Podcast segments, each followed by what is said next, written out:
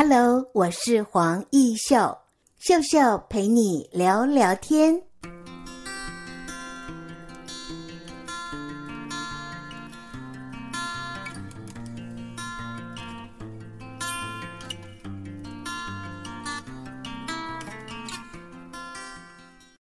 各位亲爱的听众朋友，你好！在今天的节目单元里，我们非常高兴为听众朋友采访到的是来自员林县二仑乡蘑菇农家的二代。大家好，然后我是替涵。那是不是首先你来跟听众朋友分享一下，为什么会有菇菇实验室的成立呢？呃，我本身是呃中兴大学植物病理学系的学生，那也是会念这种呃相关的农业科系，又跟微生物相关的，也是因为家里的背景，就是从小从事呃菇类栽培的相关的产业，所以对这方面非常有兴趣，然后一直延续到大三、大四，我开始因因为我的课程。呃，比较早修完，所以我四下的时候就已经开始回到家里面帮忙，就是呃农场的一个营运状况，然后也开始真正的接触要呃我们的产品农产品要怎么提供给消费者，或是消费者想要什么样子的方式，我也呃在这一块有做多一点的研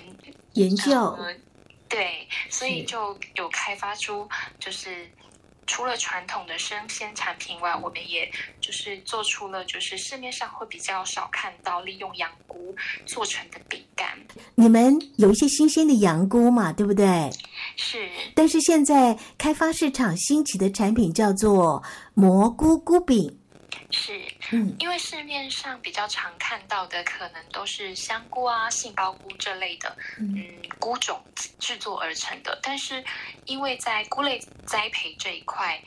洋菇的栽培方式不像是大家比较容易想象得到，太空包一包一包一包的这样子生长而成。我们是用大面积的菇床的方式进行栽培。那在生产这一部分，羊菇这种菇种就会比太空包更难以去，应该说技术层面门槛比较高，是，所以，嗯，市面上才比较没有。透过羊菇这种菇种做成的饼干，嗯，那也是因为刚好这种背景，然后所以才有幸可以往这方面进行发展。一来你本身有家里的这样的事业，你可以去发扬光大；二来你念的又是中心大学的农资学院植物病理学系，我相信这样的一个资历对你来说，你要走创业路，而且是一个。可以呃，让你的传统的一个销售方式跟产品有新的生命跟新的通路，对吧？是，嗯，那我们其实也有陆续研发其他种物种，像嗯、呃，因为去年疫情呃开始慢慢变严重，然后台湾有些从本来从外国进口的一些菇种，其实会进不来。那在去年就是有一种。菇种叫做波特贝勒菇，嗯，那因为原本都是从马来西亚进口的比较多，对，但是因为进口不进来，所以我们也开始往这方面进行投入。那投入的结果是还不错。目前我们的、嗯、应该说全台湾的 Costco 的波特菇都是由我们供应的。对，目前状况非常好哦，所以我发现你们的食品也有取得呃新大产销履历的认证，加上了有夜市传授的经营课程的使用。你本身是念植物病理学系的，那么要成立一个创业的基地，是不是刚开始会有一些困难呢？嗯，是的，因为在嗯要创业这件事情，除了我们本身学的专业，我觉得是完全不够的。真的想要创业，真的需要样样都会。对，所以其实在这个过程中，真的受到了很多人的帮助与协助，不管是从学校也好，或者是政府这方面也好，我们都有获得很大的哦资源，然后也觉得，因为这些资源，让我们可以。一直呃做到现在。你是什么样的机缘跟我们台州市劳工局的审计新村结缘的呢？我应该是在去年，好像是应该是去年，在经典酒店的那个绿园道那边的好样市集，第一次在那边与呃台中市政府的劳动部这边进行有一个接触，然后后来也很荣幸被邀请一起拍摄一站式青年服务的一个小小的宣传片，对，所以一直到现在，然后后来今年。也陆续参加了两三场的好样市集，对。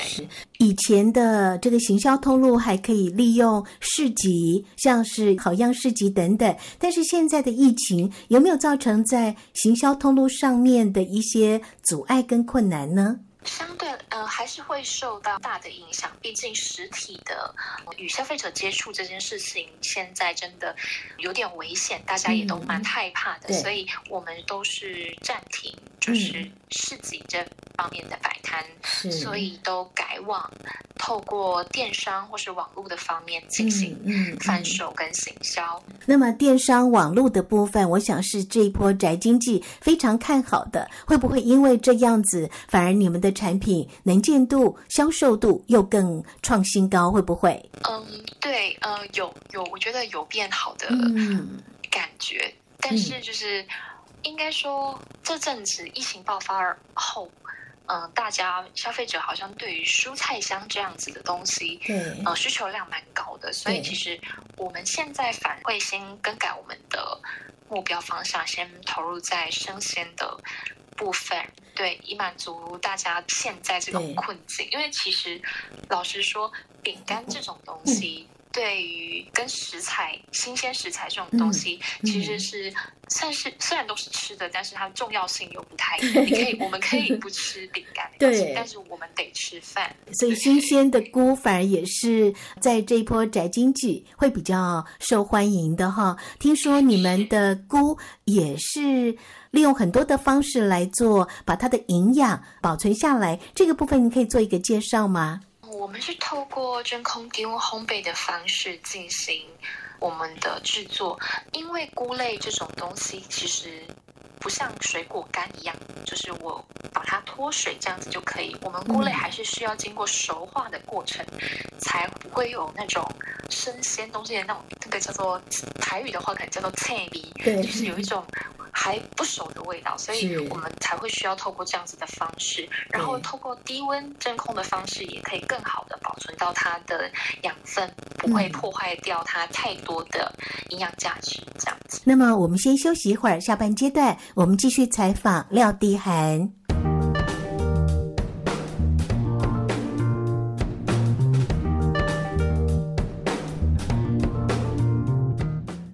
下来，在节目单元里，我们继续访问菇菇实验室。这是来自云林县二仑乡蘑菇农家的二代廖地涵。地涵是不是跟我们听众朋友分享哦？从创业到现在，你觉得最大的困难点是什么？菇菇实验室是我在去年二零二零年的六月开始成立的。